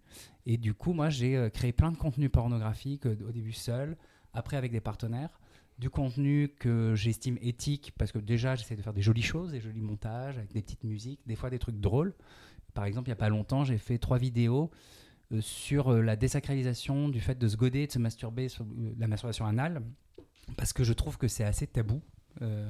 Les gens, Tu veux dire chez les personnes gays ou enfin Ben, chez, du chez- moins, chez tout le monde, même enfin, je pense chez tout le monde, mais je pense beaucoup chez les gays. Si on parle de se goder, tout de suite il y a une image un peu de ben, c'est pathétique. Sauf que je trouve que c'est génial de pouvoir faire des choses seul avec soi-même, comprendre comment notre corps fonctionne, à quel endroit euh, arrive le plaisir, etc. Donc c'est des vidéos que je fais euh, où c'est clairement de l'exhibition, mais avec des textes où j'explique des choses. Et là, je l'ai fait avec un peu d'humour. C'est une des dernières vidéos que j'ai faites. C'est que la bande son derrière, c'est Miley Cyrus. I can buy myself flower. Oh. On adore Miley.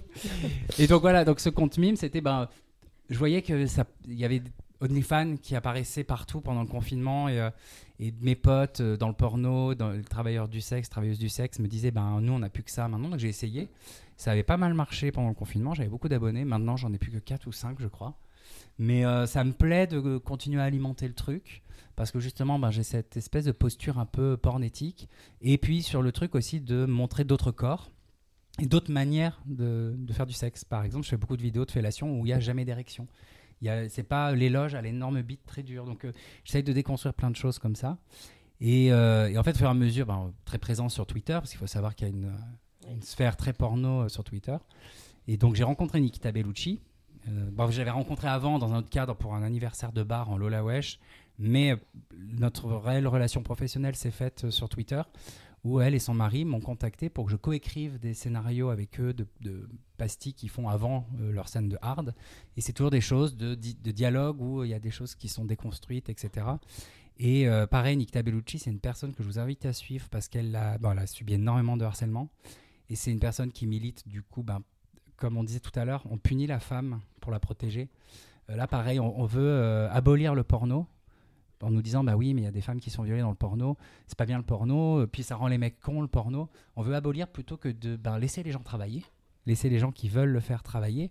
De meilleure façon, quoi. et, euh, ben, et, et puis surtout ben, de bien réglementer les choses, etc. Et, euh, et elle, ben, Nikita, elle met le doigt aussi sur un truc de l'ordre de l'hypocrisie, c'est que euh, on ne protège pas assez les mineurs sur euh, la question du porno parce que c'est hyper accessible. Donc euh, voilà, donc moi mon, ma posture c'est euh, méga open, euh, travail du sexe et porno, mais il faut savoir euh, se protéger et protéger les autres. Et toi, tu en regardes pour le coup du porno aussi? Parce que ça, c'est une question que t'as pas trop abordée. Est-ce qu'aujourd'hui, ça fait partie de ta vie de regarder du porno ou Pas du tout? Ça dépend de mon état. non, mais euh, ça dépend. Des fois, j'ai envie, je regarde. En fait, je, enfin, je regarde pas mal les trucs de mes potes que je follow sur les réseaux, les mecs que je connais, ceux avec qui j'ai déjà tourné. En plus, un peu, j'analyse. C'est drôle ça, genre d'aller voir euh, un peu comme on fait sur Insta, genre qui passe euh, ses vacances où, mais euh, genre toi, c'est euh, qui fait telle Bah. scène de sexe avec qui. Non, mais c'est Non, drôle mais de plus, euh, En fait, non, c'est plus marrant. comme, je sais pas, comme les comédiens classiques, quand tu vas voir un pote à toi au cinéma, Ouais. tu vois, ah tiens, il Au a, fait ça- ah, il a fait cette scène avec un tel, bah, je vais regarder. Et je regarde comme ça, et je n'ai je suis plus trop trop excité par le porno Ouais. parce que en fait le porno qui m'excite c'est le porno euh, très amateur. Et là il y a un endroit où je me suis déjà retrouvé. Je vais raconter une anecdote où je me suis retrouvé hyper mal à l'aise avec un truc euh, en fait bon c'était une scène c'était clairement purement amateur. Filmé au iPhone je pense dans un bar à cul. Euh, un mec qui en train qui filme comme ça en ce qu'on appelle point of view la sodomie. POV. et, et en fait, ça ça m'a excité parce que c'est un côté un peu pulsion de mort dans cette scène-là, mais qui est pas ok du tout. Et en fait, il, il sort un petit ciseau et il découpe la capote. Et, il compte, et là, il se met à baiser très vite son partenaire et il éjacule euh, à l'intérieur de son partenaire sans son consentement. Moi, ça m'a super excité. J'ai éjaculé, mais une fois que j'ai éjaculé, j'ai vu cette scène terminée, j'étais très très mal.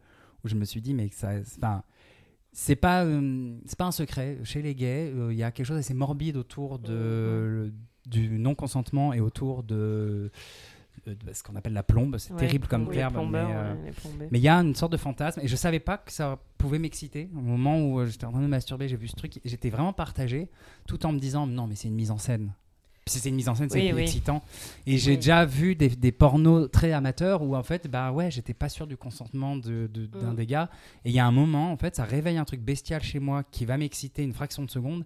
Et après, je suis tétanisé par la culpabilité parce que je vois bien que c'est un peu du dark web qui traîne sur Pornhub. Mais ça, c'est les pornos qui peuvent m'exciter. Faudrait que j'en parle à ma psy, plus précisément, qu'on voit euh, les trucs qui peuvent. Peut-être que ça réveille des choses chez moi.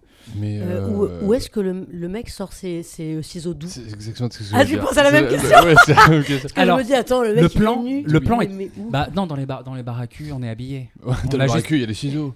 Enfin, Non, mais voyons. euh, t'as juste Ah un peu, t'as Parce juste le passif a baissé son jean et Oui, l'actif a juste ouvert sa euh, des petits Et à mon avis, des petits ciseaux coupe-ongles, tu vois, des tout petits, Mm. c'est vraiment des tout petits ciseaux. euh. Et, euh, et en fait, je me souviens qu'il y avait le truc de oh non, machin. Vraiment euh, euh, plaisir hyper criminel. Et, euh, et voilà, et après, ça, ça pose plein de questions en fait sur l'éthique. C'est pour ça que je te posais la question, Marine, justement, sur la question de l'éthique.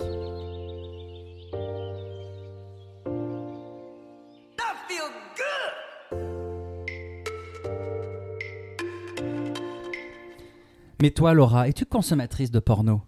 Je l'ai été, écoute, et, euh, et je le suis encore sous cer- certaines formes, parce que pour moi la pornographie, la pornographie n'est pas uniquement la, la pornographie sur le web ou à l'écran.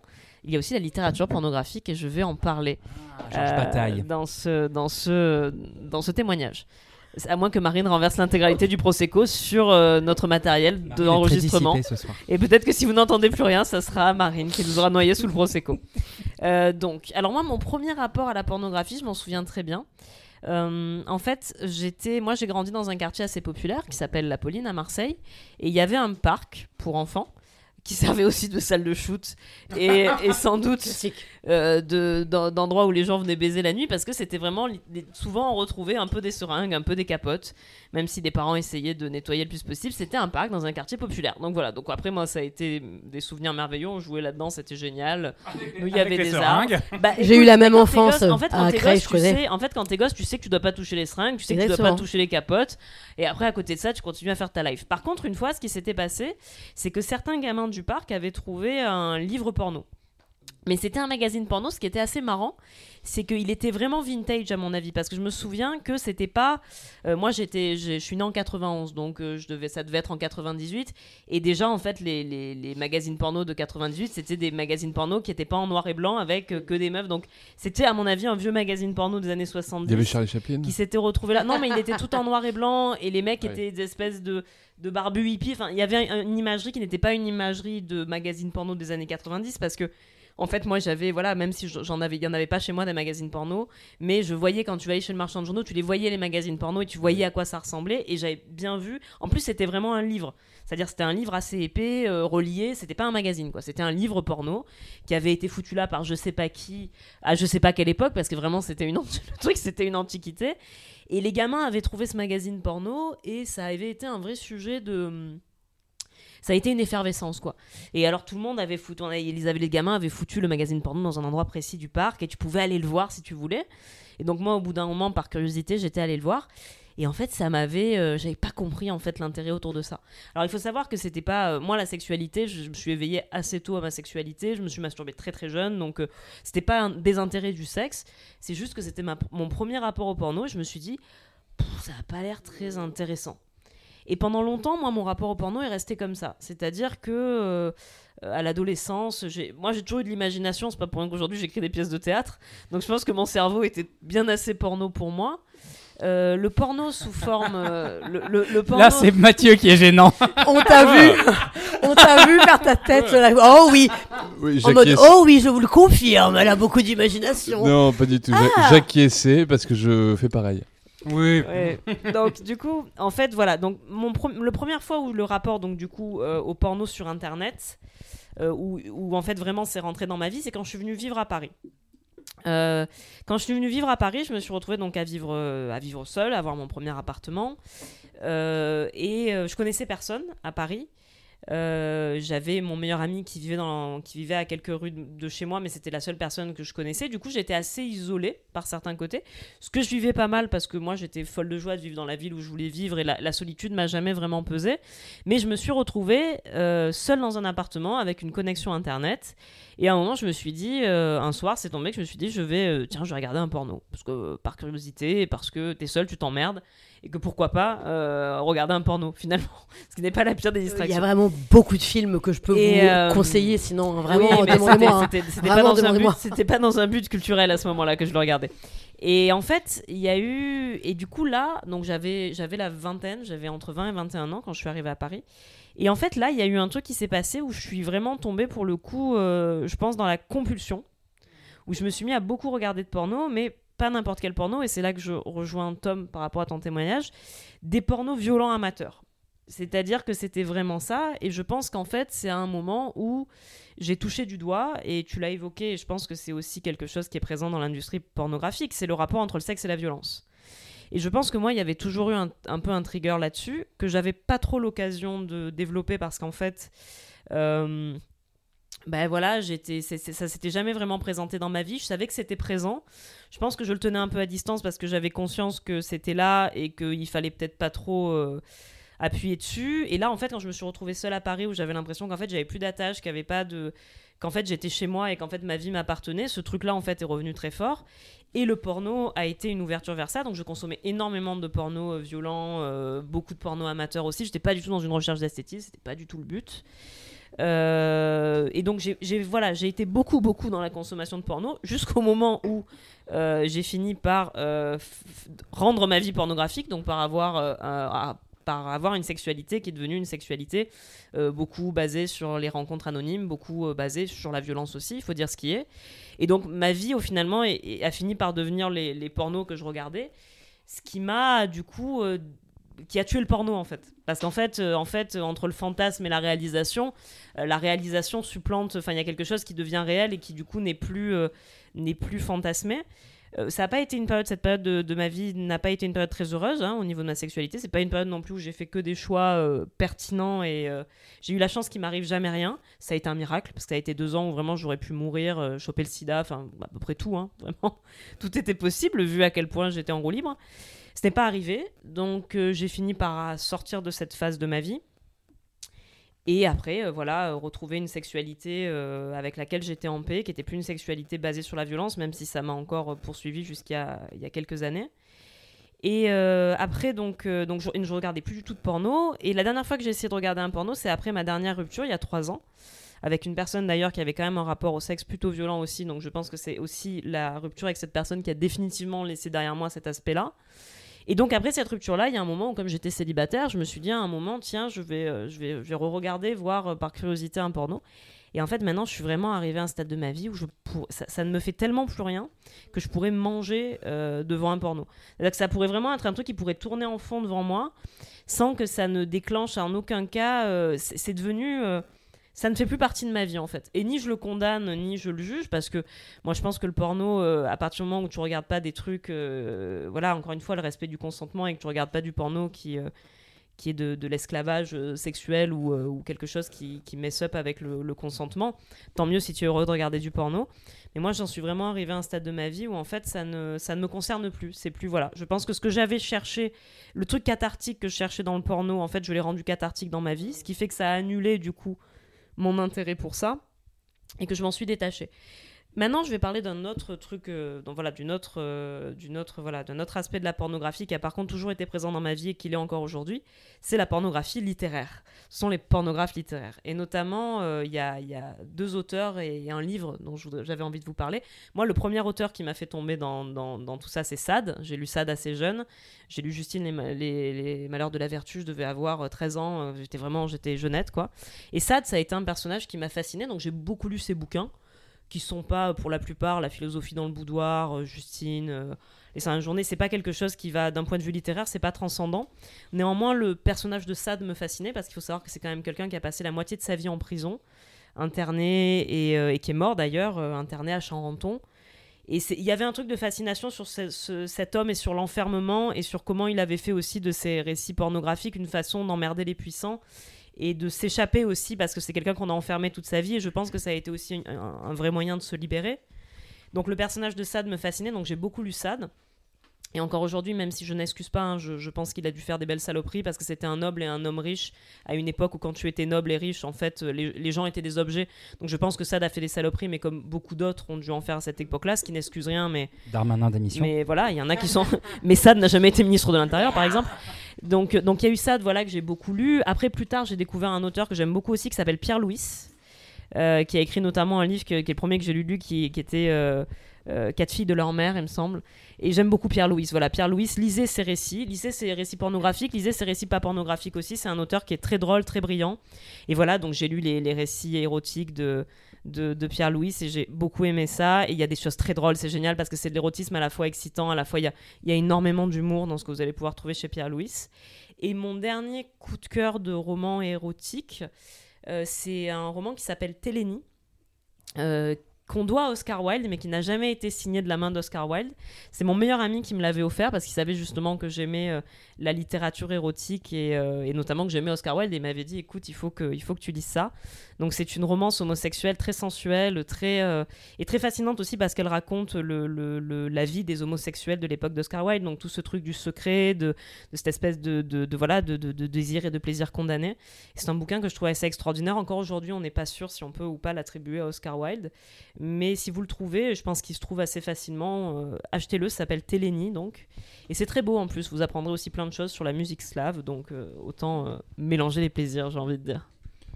Et est-ce que tu as lu les textes érotiques de Boris Vian?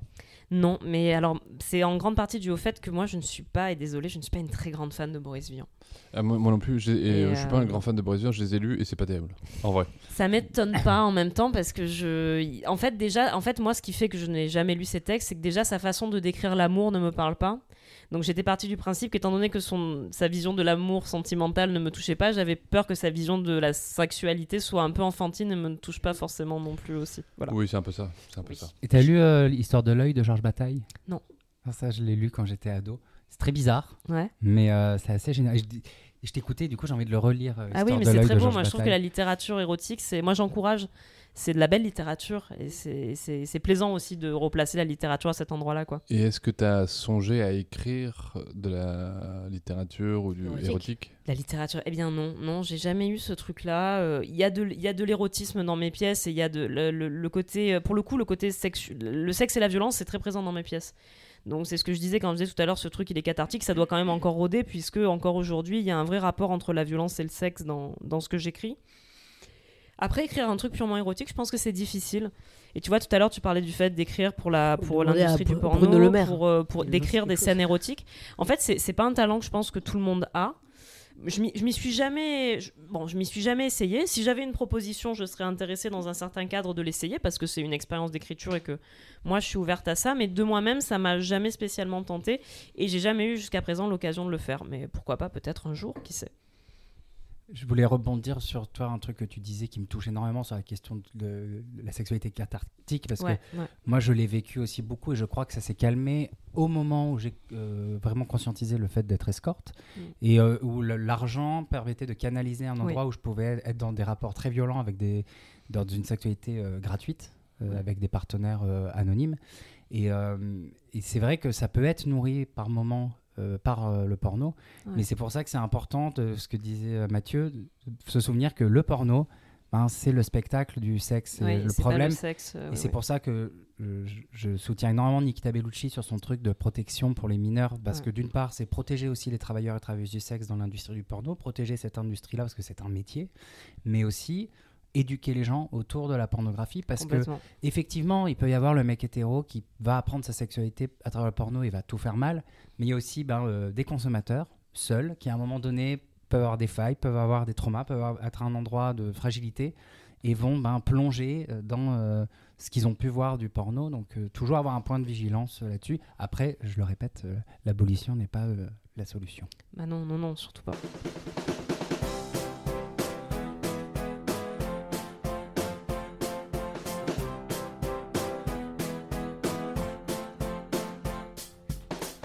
Et toi, Larry, qu'est-ce que tu as à nous dire sur le porno ou l'industrie du porno?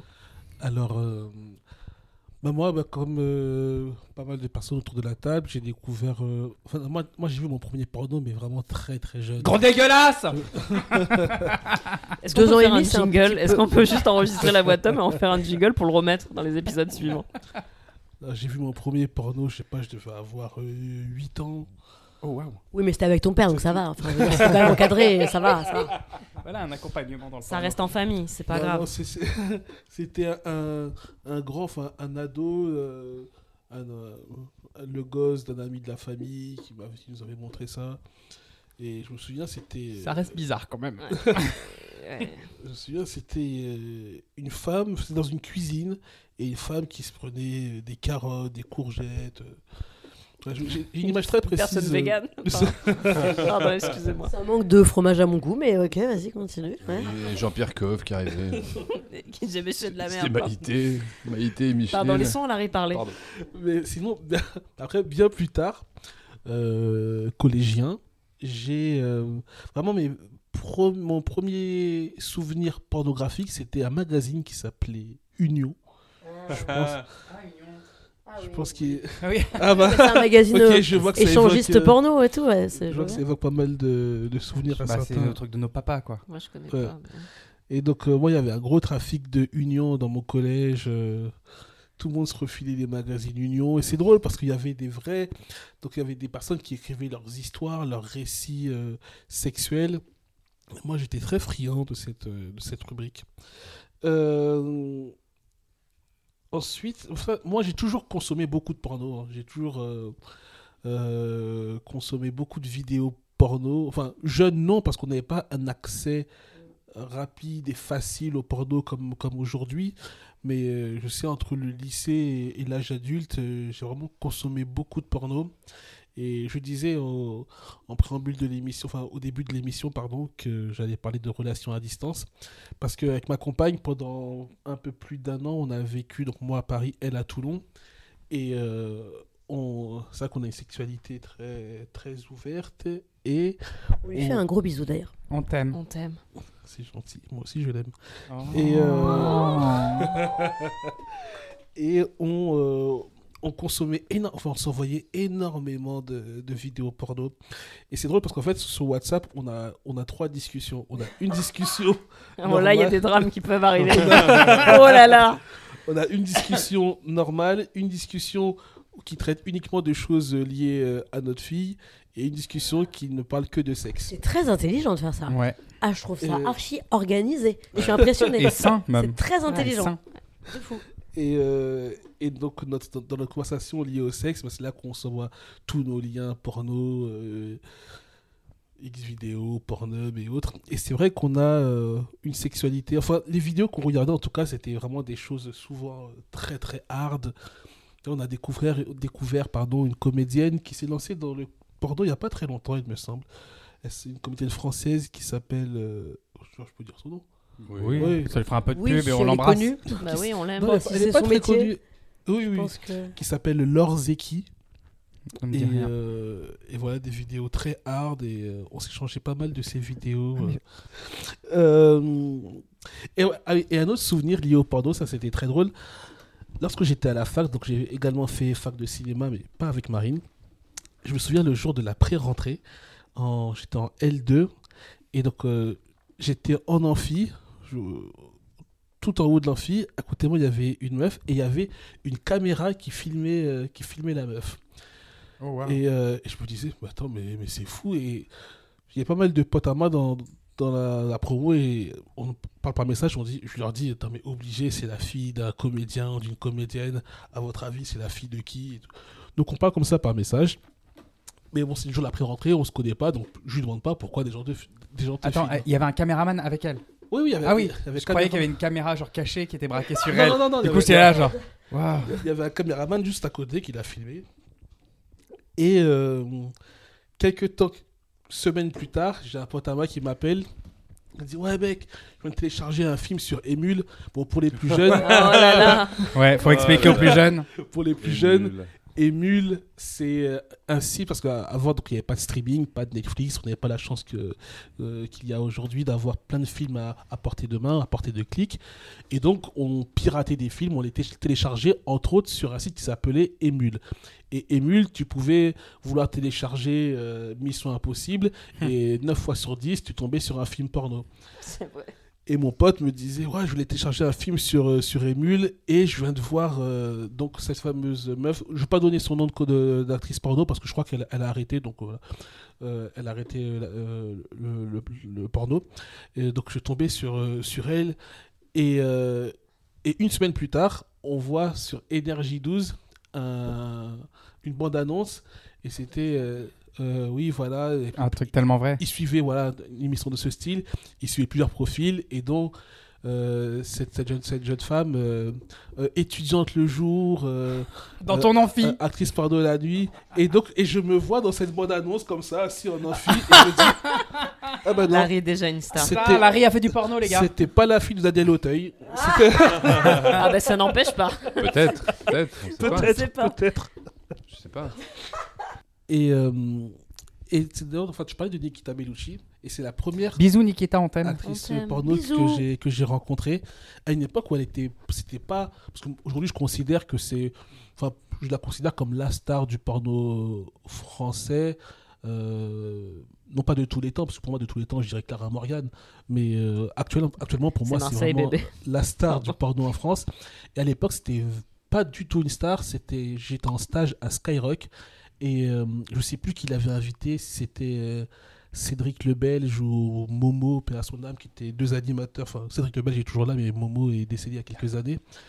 Et, euh, et elle était pote avec l'un des deux, et elle était venue toute timide, mais genre je l'ai vue, déjà c'était, c'était, c'est toujours une très belle femme, et mais je sentais dans son regard, il y avait un truc, je, je me disais déjà à cette époque où elle n'était pas du tout connue qu'elle allait devenir une star immense du porno parce qu'elle avait quelque chose qui, pour moi, est très très rare dans, les comédiennes que j'avais vues en vidéo parce que j'ai jamais vu croiser de comédienne en vrai dans ma vie.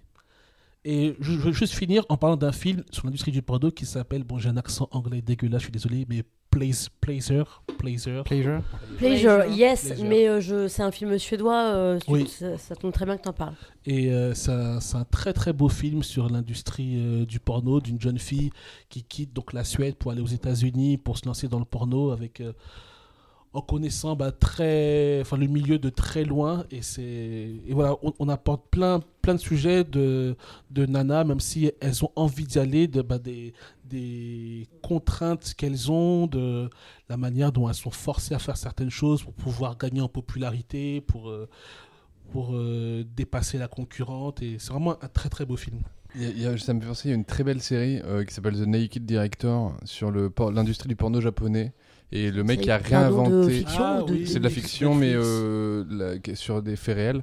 Et euh, c'est fictionné, comme on dit. Un biopic. Et un, voilà, et c'est une série sur Netflix, euh, The Naked Director, et c'est vachement bien. C'est un peu sur le ton de la comédie, c'est assez léger, mais c'est très intéressant sur la société japonaise et sur le, le, porno de manière générale. Et puis regardez Short Bus aussi. C'est avec des acteurs, des anciens acteurs porno, des acteurs porno actuels, et c'est très beau parce que ça hum, questionne énormément le rapport au corps, à la sexualité comment on, se construit dans l'amour avec la sexualité. C'est pornographique, on voit tout, mhm. mais c'est avec tellement de douceur. Moi, ça m'a fait pleurer ce film. Puis je me fais de la pub. Si jamais, moi, mon contenu vous intéresse, mon nom de porn, c'est Tom Yadris, Y-A-D-R-I-S. Vous me trouvez sur Twitter et après le reste, euh, faut s'abonner. Une dernière chose, pardon, mais ne, ne faites pas regarder. C'est un drame. tombé dans l'houmous, mais tout va bien, jour. Marine vient de faire tomber son micro à 2 cm du houmous. Et il y a Mathieu Pinchina qui est en souffrance parce qu'il a envie de pisser. Et on n'arrive pas à clôturer cet épisode. Alors, moi, j'ai un autre, une autre suggestion. Attendez, je voudrais proposer. J'ai un autre suggestion à faire. Allez-y, je vais pisser. il fuit. Non, mais en fait, ce que je voulais dire, c'est vraiment c'est intéressant. Et l'autre, elle a la tuberculose, ça s'arrête plus. On a toutes les maladies. Cet épisode, il est, il est, il est, soit il passe, soit il casse. Ah, Donc rapide, Mathieu. Non, je voulais dire, du coup, en fait, tu parlais du fait que c'était ton premier porno, c'était quelqu'un de plus âgé que toi qui te l'avait montré sans trop savoir, euh, tu vois. Et en fait, moi, il y a deux choses dans la vie, c'est le nombre de gens qui t'expliquent quand ils avaient 8 ans, il y a un plus grand qui leur a montré soit un porno, soit l'exorciste. Soit non, soit l'exorciste. Il y a Ou leur vraiment- bite. ou leur bite.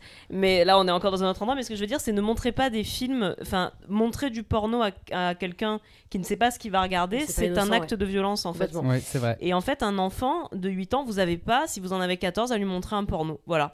Et c'est une violence. Et je sais qu'il y a aussi des gamines régulièrement qui se font montrer de force euh, avec des téléphones, Ouais, des- je te du porno dans les. Moi, En fait, il faut, il faut pas oublier que ça aussi, c'est de la violence.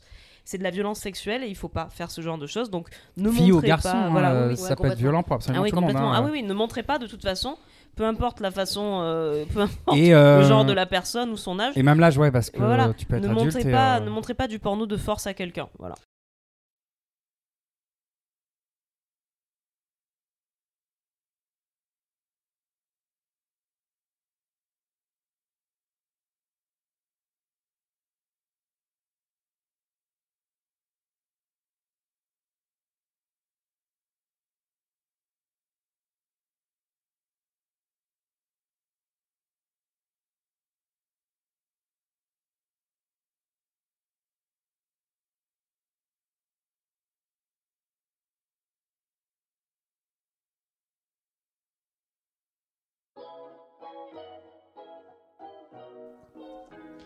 C'était Bande Parlante, un podcast de témoignages sur des sujets actuels. Aujourd'hui, il y avait Laura Léoni, Tom, et Lola Wesh, Larry Benzaken, Marine Bohin et Mathieu Panchina. Vous pouvez nous suivre sur les différents réseaux sociaux, les liens sont dans la description. On essaie également de vous mettre toutes les références évoquées dans cet épisode. N'hésitez pas à nous demander en commentaire s'il en manque ou à nous contacter directement, c'est encore le plus simple. Abonnez-vous à ce podcast, mettez-nous des étoiles, envoyez-nous des messages, proposez-nous des sujets. Vous pouvez nous joindre par mail sur bandeparlante.gmail.com, bandeparlante.gmail.com ou sur notre compte Instagram, at bandeparlante, tout simplement. Vous pouvez aussi nous suivre chacun sur tous les réseaux sociaux. Témoignez-nous votre soutien, ça nous donne de la force. On se retrouve la semaine prochaine pour un nouvel épisode de Bande Parlante.